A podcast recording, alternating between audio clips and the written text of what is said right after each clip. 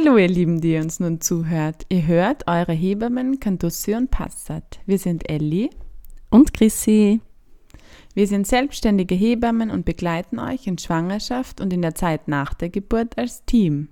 Wir freuen uns, dass ihr wieder dabei seid und uns zuhört. Heute ist einmal ganz ein äh, anderes Thema, worüber wir sprechen wollen, finde ich jetzt, oder halt im Gegenzug zu den Dingen, worüber wir schon gesprochen haben. Und zwar wollen wir über die Vaginalflora bzw. über das Mikrobiom der Vagina sprechen. Und es gibt tatsächlich, glaube ich, einiges zum Song, Ellie, oder? Ja, ich habe auch zuerst gedacht, oh, das wird eine kurze Folge, aber jetzt glaube ich eher, hm, es wird eine vielleicht etwas längere Folge. Aber mal schauen wir mal, wie es wird. Also ich habe auch schon viel für Informationen vorbereitet und sowas, was du erzählt hast, Chris, du ja auch. Also es gibt, glaube ich, auch viel Neues, was man so vielleicht noch nicht wusste. Ja, das glaube ich auch. Wollen wir gleich mit dem so grundsätzlichen mal anfangen, was einfach so prinzipiell mal gut ist für den Körper, also auch für die Vaginalflora, beziehungsweise dann auch für das Mikrobiom der Scheide oder das Mikrobiom an sich des Körpers? Ja, gern. Start los.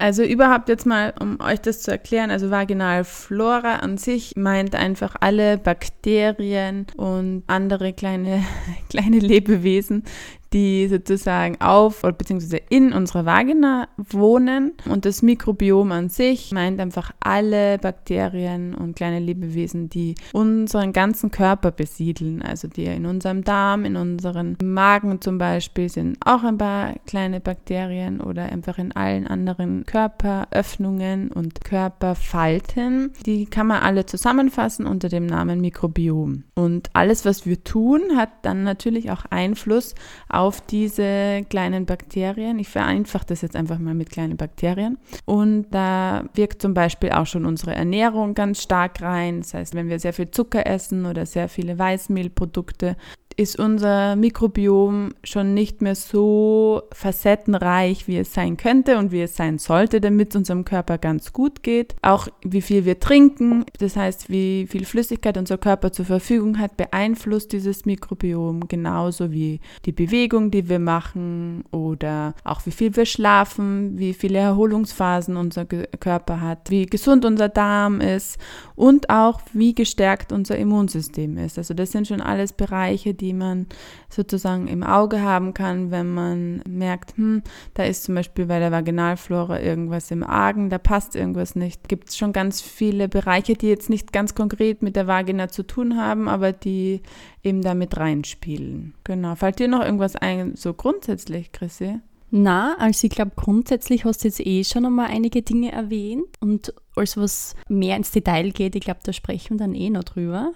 Ja, was mir sonst noch einfällt, ist eben so prinzipiell, was man mal machen kann, damit es der Vagina gut geht, sozusagen, ist alles, was auch die Vagina durchblutet. Also Chrissy und ich, wir haben uns ja auch mal überlegt, ob wir mal zum Beispiel Luna-Yoga an, anbieten wollen, weil wir ja beide Yoga in der Schwangerschaft auch anbieten und dann so im Luna-Yoga ist nochmal so speziell Yoga für Frauen, also Yoga für die weiblichen Geschlechtsorgane sozusagen. Darauf ist es nochmal ausgelegt und die Übungen, die man macht, helfen zum Beispiel eben einen regelmäßigen Zyklus zu machen oder ähm, bei Menstruationsbeschwerden zu helfen oder fruchtbarer zu machen oder so. Das haben wir jetzt dann im Endeffekt äh, noch nicht, aber das wäre vielleicht auch nochmal was, was wir uns überlegen können, ob wir das nochmal anbieten wollen, Chrissy. Ja, vor allem, weil es halt einfach die Thematik vor der Schwangerschaft betrifft, eigentlich, also bei Kinderwunsch und so. Und das würde ich eh voll, ja, voll cool ja. finden, eigentlich ja. Mhm. Genau, genau. Ja, das überlegen wir uns noch. Aber worauf das halt abzielt, ist sozusagen, dass alle weiblichen Geschlechtsorgane besser durchblutet werden. Das heißt, alles, was zu einer Durchblutung der Scheide führt oder auch ähm, der Gebärmutter, ist was, was hilft, dass die besser versorgt wird, dass da das Gleichgewicht hergestellt bleibt. Und da können zum Beispiel auch Massagen der Gebärmutter während der Periode helfen, damit mehr Blut auf einmal abgehen kann, damit zum Beispiel die Krämpfe nicht so stark sind. Oder was auch die Scheide durchblutet, sind Orgasmen. Auch ein sehr, ein sehr wirksames Mittel dafür, die, die Scheide zu durchbluten. Oder auch Beckenbodentraining Akupressur ist auch was, was da helfen kann. Oder auch zum Beispiel Bewegungstherapien, die man mit anderen Personen machen kann oder die Personen an einem durchführen, wie zum Beispiel Scherzo oder Osteopathie. Ja, Elli, weil du jetzt eh schon so eingegangen bist ins Thema, vielleicht soll ich noch kurz erklären, wie so die Vagina oder die Vulva aufgebaut ist. Ja, bitte.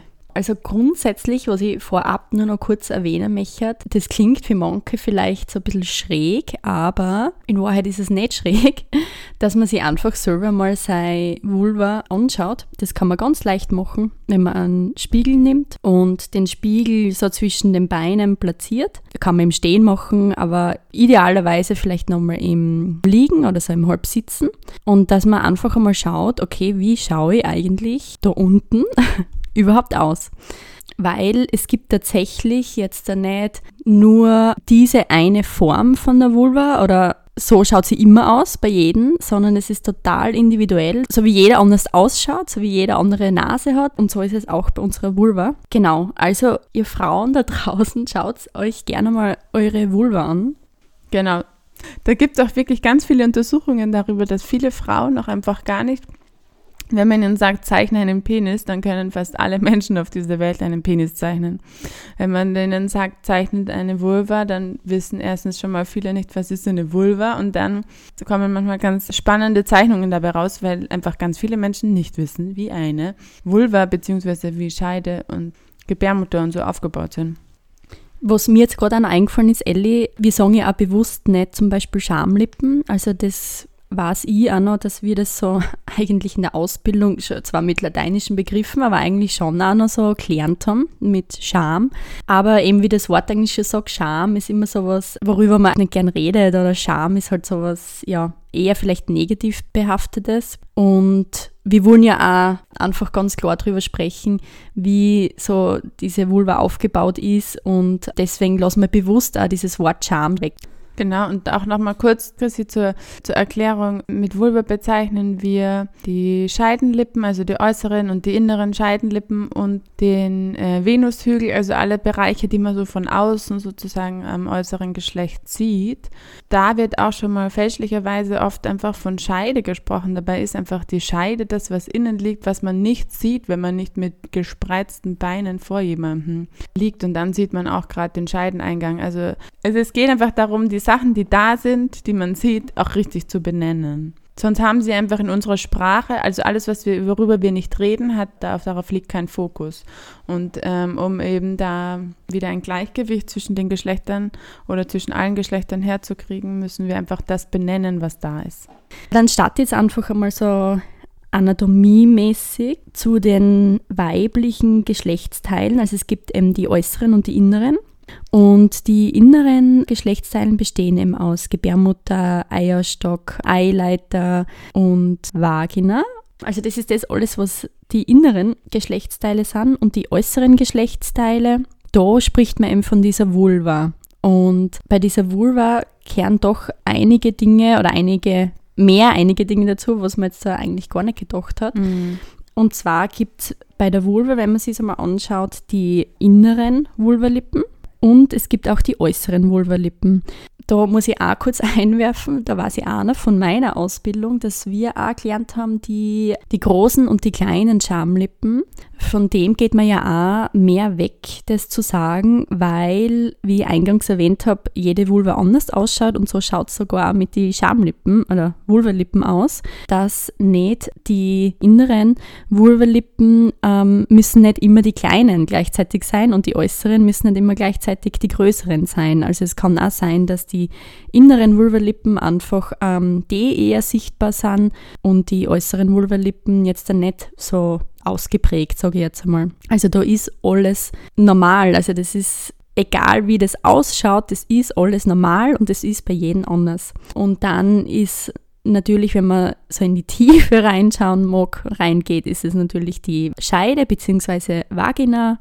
Und was noch eigentlich ein eigenes Organ ist und das, was sehr spannende eigentlich auch ist, ist die Klitoris, also für viele vielleicht auch als Kitzler bekannt. Das ist das Organ, wo man Tausende an Nerven hat. Also wenn da einfach eine Berührung erfolgt, das ist das, was man einfach sehr intensiv spüren kann, auch zum Beispiel beim Sex. Also das ist einfach sehr sensibler Bereich. Und dieses Organ, da hat man ganz viel dran geforscht jetzt da auch. Das besteht jetzt nicht nur aus dieser Perle oder dieses diese runde Kugel unter Anführungszeichen, sondern das ist ein richtiges ähm, Organ, was äh, Schenkel dran hat. Also wenn man sich wirklich nur die ganze Klitoris anschaut, also da gibt es eine, gibt's auch eine Klitoris-Eichel, dann gibt es Klitoris-Schenkel. Also diese Klitoris ist wirklich ein Organ, wo man jetzt einfach viel geforscht hat und viel entdeckt hat, was das eigentlich, ja, wie das eigentlich tatsächlich ausschaut.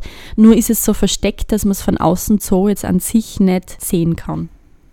Was ich noch äh, dazu fügen wollte, ist, von der Klitoris können wir, auch, können wir euch auch einfach in den nächsten Tagen äh, einmal ein Bild einstellen und einfach nochmal, damit man nochmal genau sieht, wie die aussieht. Da gibt es auch echt schöne 3D-Modelle davon. Genau. Ähm, dann würde ich noch gern was zur Scheide an sich sagen. Also die Scheide ist ja ungefähr, dass ihr euch vorstellen könnt, wie, wie groß ähm, so eine Scheide bei einer erwachsenen Frau ist. Die Scheide ist ungefähr so 7 bis 10 Zentimeter lang und es ist so ein bindegewebiger Schlauch. Und der beginnt am Scheidenvorhof und hinter der Vaginalkorona, also das ist einfach so, kann man auch das Hymen nennen, beziehungsweise manchmal, manche kennen es noch als Jungfernhäutchen.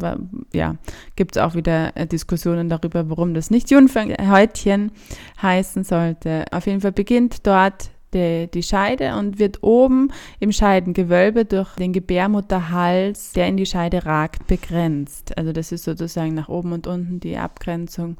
Und die Scheidenwände liegen, anders als man sich das vielleicht vorstellt, immer locker aufeinander. Also das ist nicht so, dass da sozusagen immer eine, so wie ein, wie ein Rohr sozusagen, das so äh, hohl und offen ist, sondern dass die Wände liegen ganz locker aufeinander und bilden auch große Längsfalten. Also das ist einfach, wer sich schon mal in die in die Scheide oder in die Vagina gegriffen hat, weiß ja auch einfach, dass das ähm, nicht glatt ist, sondern dass das oft so gerillt ist und dass man da, dass es allem auch uneben ist.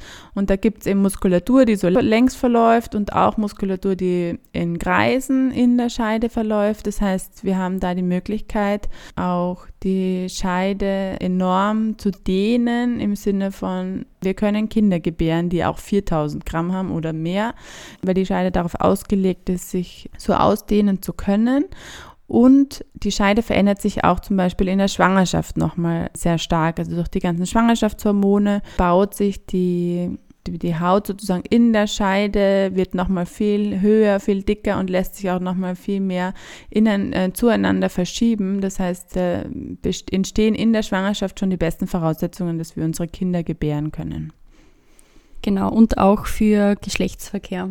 Also, dass, dass der, der Penis Platz hat in der Scheide oder Vagina. Genau, ja, ja, sowieso die ja auch nicht alle gleich groß, gleich dick, gleich äh, lang sind. Deswegen in den meisten Fällen kann das ganz gut zusammenpassen, wenn die Partner zusammenpassen wollen und Partnerinnen. Ellie, magst du nur kurz dazu was sagen, weil du jetzt auch schon von der Scheide oder Vagina gesprochen hast, wie die Vaginalflora jetzt tatsächlich aufgebaut ist oder welche Bakterien das da sind? Ja, also man kann sich das so ein bisschen vorstellen bei der Scheide, dass anders als man das jetzt so immer landläufig hört, dass es keine Schleimhaut ist, sondern das sind mehrere Schichten von Zellen sozusagen, die unverhornt sind. Also man nennt es in der Fachsprache, es ist ein mehrschichtiges, unverhorntes Plattenepithel, in das ganz viel Glykogen eingelagert wird. Und diese Zellen sollen eben, damit, das, äh, damit die Vaginalflora gut funktioniert, sind diese Zellen voll mit Glykogen und irgendwann gehen ja alle Zellen auch mal zugrunde Sekunde. Das ist in unserem Körper die ganze Zeit so, dass sich alles regeneriert. Das ist auch in der Scheide so. Und das heißt, die oberste Schicht sozusagen, die schilfert sich so ein bisschen ab und dann liegt da oder dann sind da einfach sozusagen die Reste dieser Zellen und dann gibt es da kleine Milchsäurebakterien, die in unserer Scheide wohnen und die ernähren sich von diesen Resten der Zellen. Und je mehr die sozusagen zu futtern haben, desto lieber bleiben die in unserer Scheide und desto mehr können sie sich selbst vermehren. Das heißt, auch Milchsäurebakterien, die keine Zellreste oder nur sehr wenig Zellreste finden, sozusagen, die wandern dann auch aus oder sterben eben ab, weil sie eben sich nicht gut ernähren können. Ähm, was, was man tun kann, sozusagen, damit eben da die Milchsäurebakterien genug zu essen haben, ähm, darauf gehen wir jetzt dann in Folge noch ein, was man da tun kann. Was für uns noch wichtig ist zu wissen, dass wir selbst mit unserer Ernährung, aber auch mit äh, vielen anderen Dingen bestimmen oder beeinflussen können, wie viel Glykogen in diese Zellen eingelagert wird, beziehungsweise wie viel Feuchtigkeit es in unserer Scheide gibt. Wir beeinflussen das zum Beispiel mit dem Gebrauch von Tampons oder durch unsere Ernährung oder durch unsere Verhütungsmittel. Genau, dadurch wird das äh, alles beeinflusst. Dann würde ich noch schnell was erzählen, wie die Vaginalflora sich überhaupt im Laufe unseres Lebens bildet. Ja, genau, das ist super, Elia. Und zwar äh, überhaupt mal, was wichtig ist zu wissen, es sind ganz viele verschiedene Milchsäurebakterien dort. Also die heißen nicht alle gleich und sind, die sind auch nicht alle gleich. Das heißt, wenn man auch sich Milchsäurebakterien sozusagen als Kur in die äh, Scheide gibt, da ist es einfach auch drauf, wichtig darauf zu achten, welche Milchsäurebakterien sind das? Ist es nur ein Stamm oder sind es mehrere verschiedene Stämme, was natürlich dann auch Sinn machen kann, sich nicht nur einen Stamm als Kur zu verabreichen, sondern mehrere, aber darauf ähm, gehen wir auch noch ein.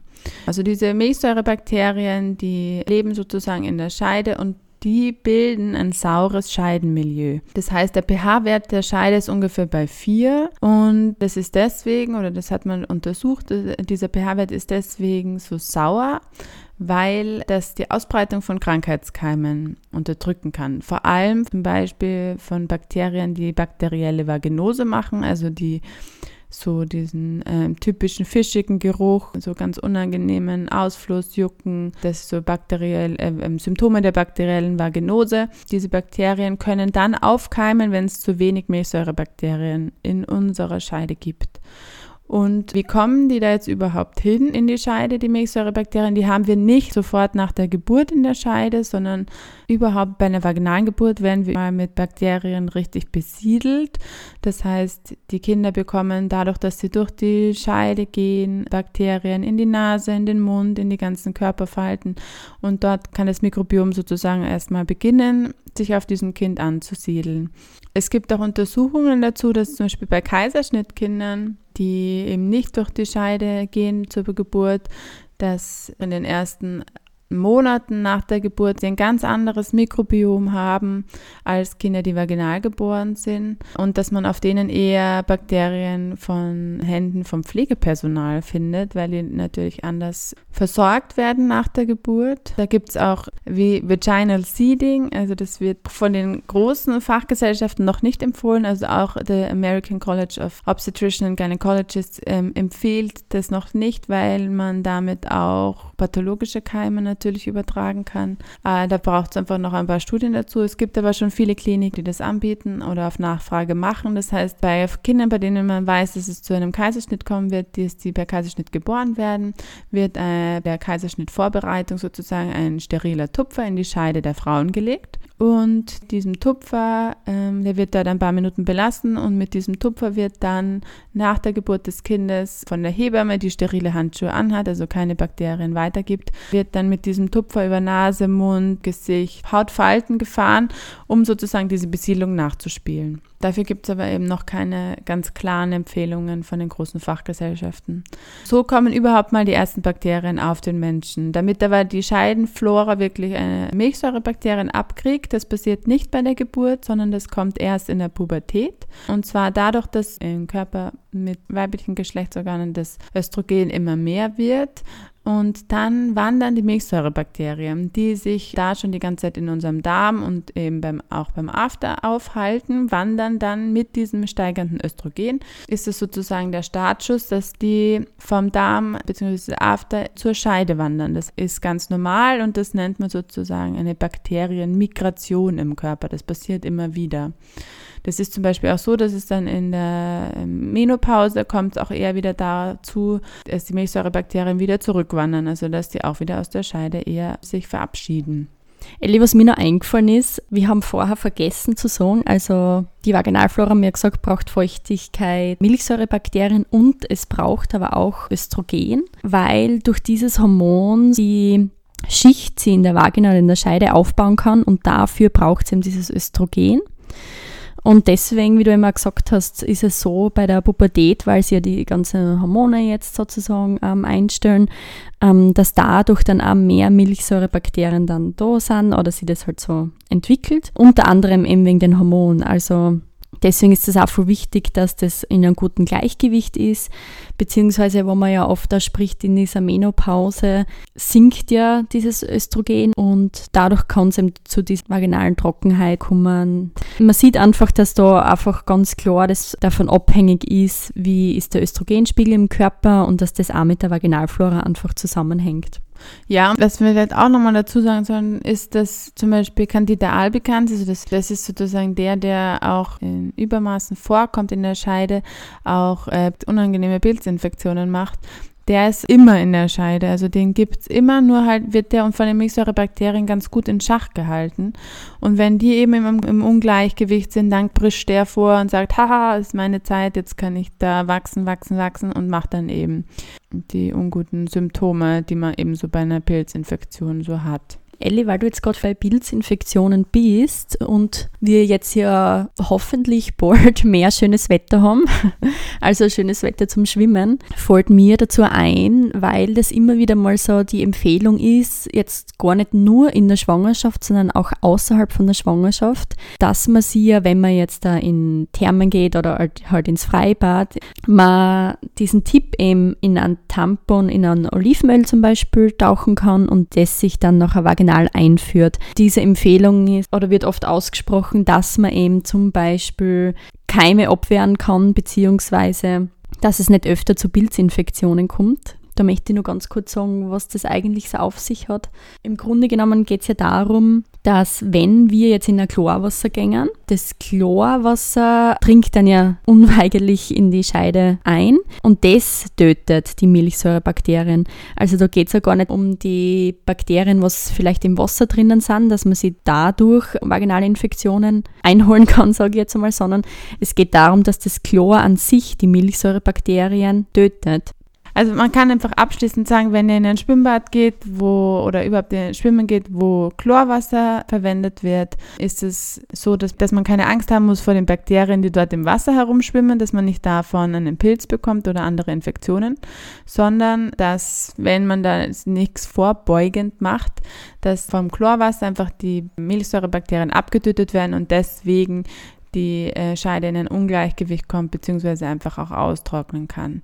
Oder halt einfach sehr trocken wird und dadurch dann die negativen Bakterien da überhand nehmen. Und man kann das verhindern, indem man zum Beispiel eben ein, ein Fett oder ein Tampon mit in Olivenöl getränkt verwendet, um sozusagen einfach eine natürliche Barriere zu schaffen zwischen Chlorwasser und Vaginalflora. Das wird ja eigentlich auch eher empfohlen für Frauen, die was öfter eben an vaginalen Pilz oder so leiden. Also wenn man da jetzt äh, an sich keine Probleme hat, dann ist es natürlich nicht notwendig, dass man sich das äh, jedes Mal macht. Also es ist ja auch so, dass die Scheide an sich oder auch die Vaginalflora, die kann ja einiges ab. Also es ist ja nicht so, dass da beim kleinsten Ungleichgewicht schon große Infektionen entstehen, sondern es ist ja auch zum Beispiel so, dass Sperma alkalisch ist, also auch nicht sauer ist. Das heißt, dass auch bei Geschlechtsverkehr ohne Kondom verändert sich auch der pH-Wert der Scheide. Und die Vagina braucht wieder ungefähr sechs bis acht Stunden, bis die wieder in einem guten Gleichgewicht ist. Also das muss sich auch wieder zurückbilden und normalerweise funktioniert das auch ganz gut. Aber wenn dann eben schon schlechte Startbedingungen vorherrschen, das heißt wenig Milchsäurebakterien da sind, wenig Feuchtigkeit da ist, dann tut sie sich natürlich viel schwerer und funktioniert das viel schlechter und dann ist die Wahrscheinlichkeit, dass man irgendeine Infektion bekommt, viel höher. Oder auch wenn wir bluten jedes Monat, also, Monat, also bei unserer Menstruation, verändert sich durch das Blut, das durch die Scheide läuft, eben auch der pH-Wert und auch da muss die Scheide wieder aufbauen sozusagen. Und das schafft sie aber normalerweise ganz gut. Also Ellie, was ich ja voll spannend gefunden habe beim Recherchieren, dass die Vaginalflora auch so individuell sein kann, je nachdem, wo wir auch geboren sind. Man hat ja mal herausgefunden, dass zum Beispiel Europäerinnen andere Lactobacillen haben, also diese Milchsäurebakterien, und dass andere vorkommen, als wie jetzt vielleicht bei Frauen, die was in Afrika oder so geboren sind. Und da hat man auch herausgefunden, dass der pH-Wert zum Beispiel bei Frauen, was in Afrika geboren sind, dass also der pH-Wert einfach anders ist und vielleicht nicht so sauer jetzt im Vergleich einfach zu Europäerinnen.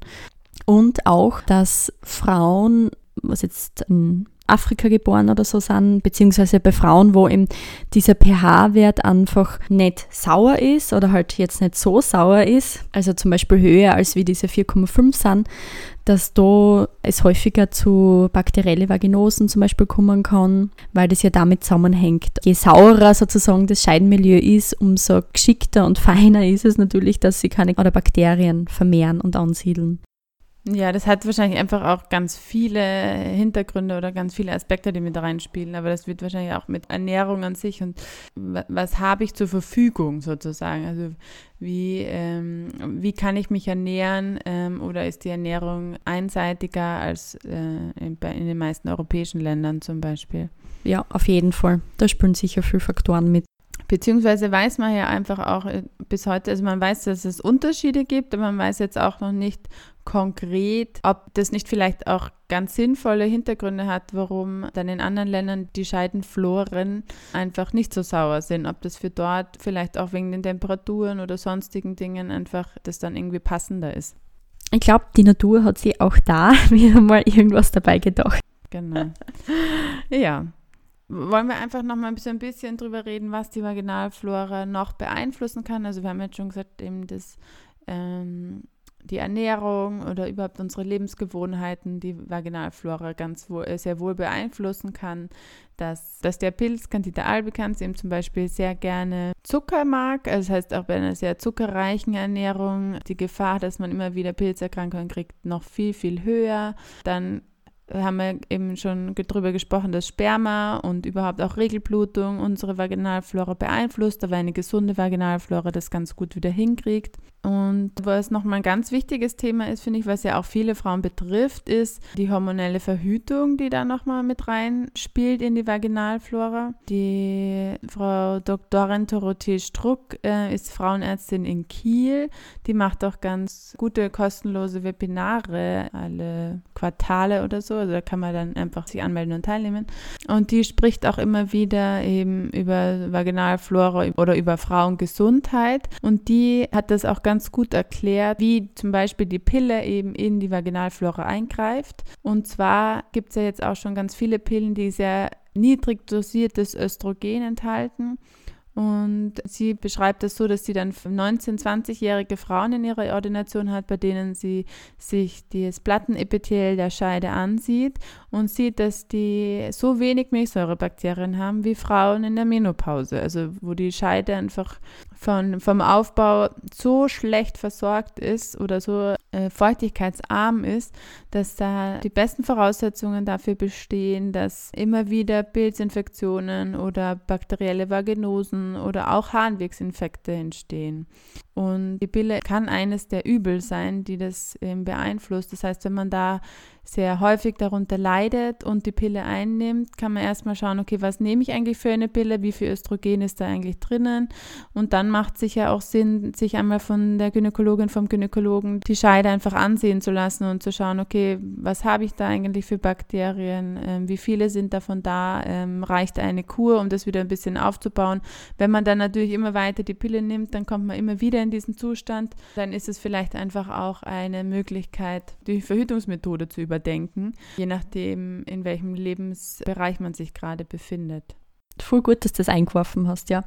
Äh, das habe ich auch voll spannend gefunden, das möchte ich jetzt nur kurz einbringen dass sich ja auch die Vaginalflora nach dem ersten Geschlechtsverkehr verändert und sie viel mehr Bakterien vermehren, also dass es einfach anders ausschaut als wie bei Mädchen oder bei Frauen, die was noch keinen Geschlechtsverkehr gehabt haben. Und infolge von diesem Geschlechtsverkehr, die dann auch anfälliger oder halt ein höheres Risiko gehabt haben für bakterielle Vaginosen. Magst du noch kurz was zu bakteriellen Vaginosen sagen, weil wir gerade bei dem Thema sind, das eigentlich auch ganz wichtig ist.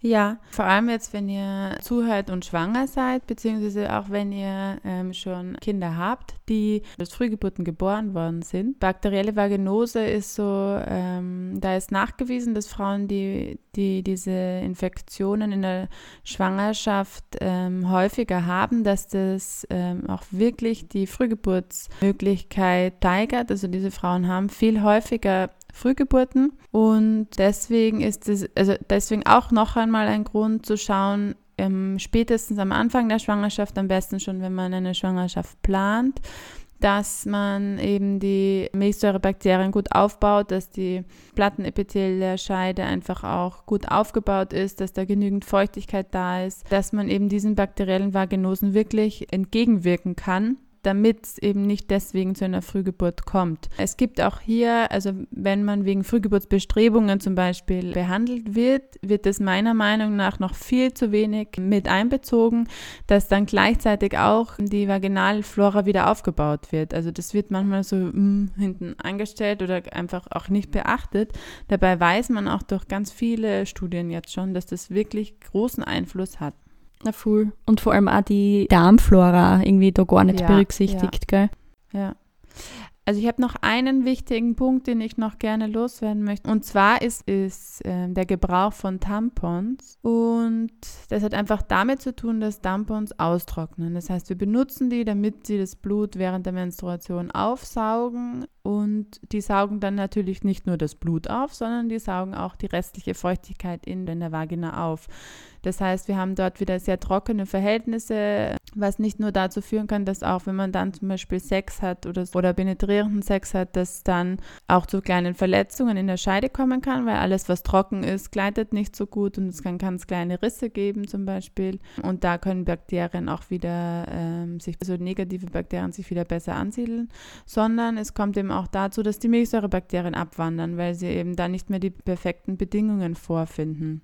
Das heißt, es gibt Frauen, die nach jeder Menstruation eine Pilzinfektion haben. Probiert wirklich einmal die Tampons wegzulassen und auf irgendwelche anderen Mittel umzusteigen. Das heißt, äh, Menstruationstasse oder Binden und auch da wieder bei den Binden auch darauf zu achten, dass es in Bioqualität ist. Also alles, auch die, die normalen Tampons sozusagen werden auch mit Bleichmittel gebleicht, damit die Baumwolle saugfähiger wird sozusagen und auch Chlor, haben wir vorhin schon beim Wasser gehört, tötet Bakterien Bakterien ab. Also auch die töten wieder die, die Milchsäurebakterien ab. Es gibt schon Firmen, die sagen, ah, unsere Tampons töten keine Bakterien ab, beziehungsweise haben die sogar Bakterien dabei, aber sie trocknen halt die Scheide wieder aus und im Endeffekt machen sie es halt nicht direkt, aber dann indirekt töten sie die Bakterien halt doch wieder ab.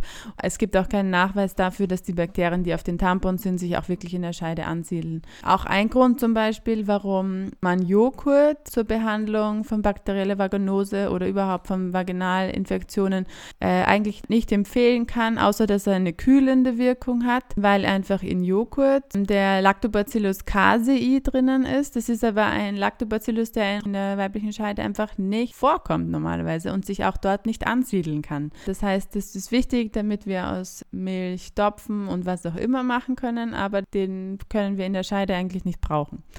Ähm, das heißt, wenn man da will, dass sich die Lactobacillen, also die Milchsäurebakterien vermehren, dann muss man die auch mit Lactobacillen füttern, die wir gebrauchen können, beziehungsweise die sich auch in der Scheide vermehren können. Ja, Elli, ich glaube, dann haben wir soweit einmal die wichtigsten Dinge gesagt. Vielleicht, dass wir noch kurz zusammenfassen, worauf man wirklich achten kann. Soll ich das machen? Ja, gern. Gut. Also, ein paar Punkte gibt es zu beachten. Nochmal zusammengefasst für euch am Ende der Folge.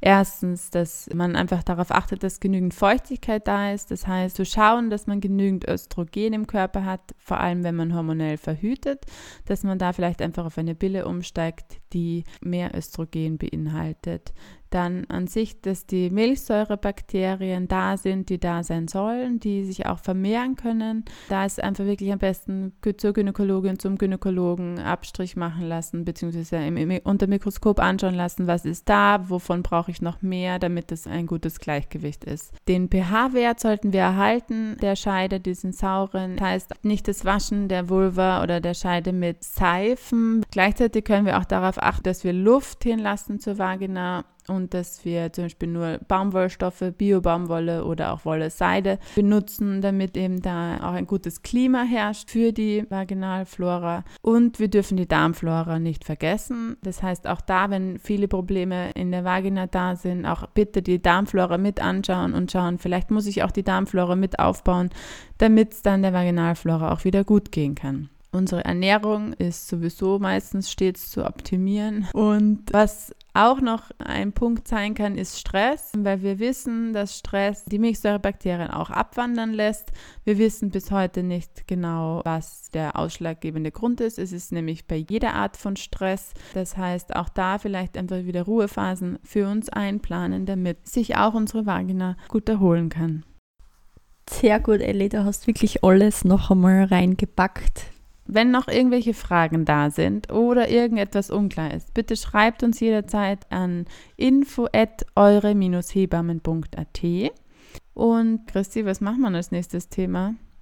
Ja, ich habe jetzt auch schon überlegt, wir haben uns jetzt im, im Off kurz beraten und wir, wir haben ja noch ein Thema offen, wo wir euch mal abstimmen haben lassen zwischen Bonding und Verhütung nach der Geburt. Und Verhütung nach der Geburt würden wir euch einfach in zwei Wochen präsentieren. Also seid gespannt, was dann da daherkommt. Bei Fragen meldet euch. Ich wünsche euch alles Gute und bis bald. Alles Liebe. Tschüss.